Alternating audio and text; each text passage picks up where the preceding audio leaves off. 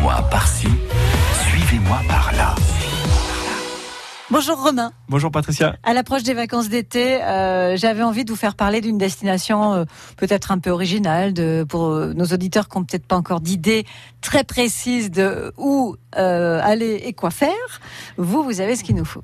Ouais, j'ai une petite idée euh, assez sympa. Moi, je vous emmène côté Sardaigne, euh, mais pas sur la grande île de Sardaigne, mais sur un archipel au nord de la, de la Sardaigne, entre la. Sardaigne et la Corse. Oui. L'archipel de la Maddalena. Qui est une réserve euh, naturelle euh, protégée.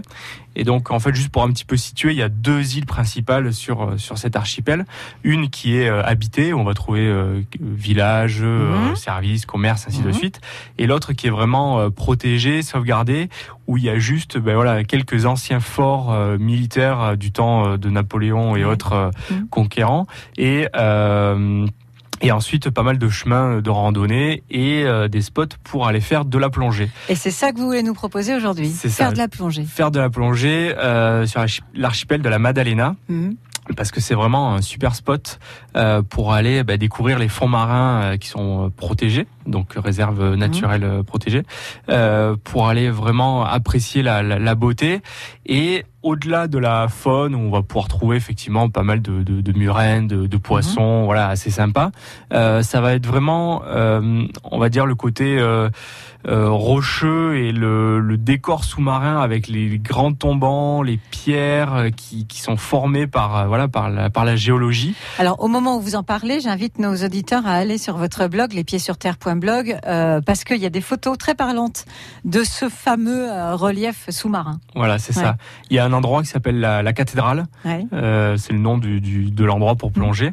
Euh, et et lorsqu'on plonge et qu'on est dessous, on a la- vraiment l'impression d'être dans une cathédrale parce que voilà, c'est c'est des, des voilà des rochers super hauts autour de nous. Enfin voilà, bon, le mieux c'est d'aller voir les photos. Ouais, euh, c'est ouais. sûr. Non, mais c'est vrai, c'est très plus parlant. difficile d'en parler. Vaut mieux aller le voir euh, directement. Alors, la Sardaigne, en plus, c'est pas très loin, ça se fait?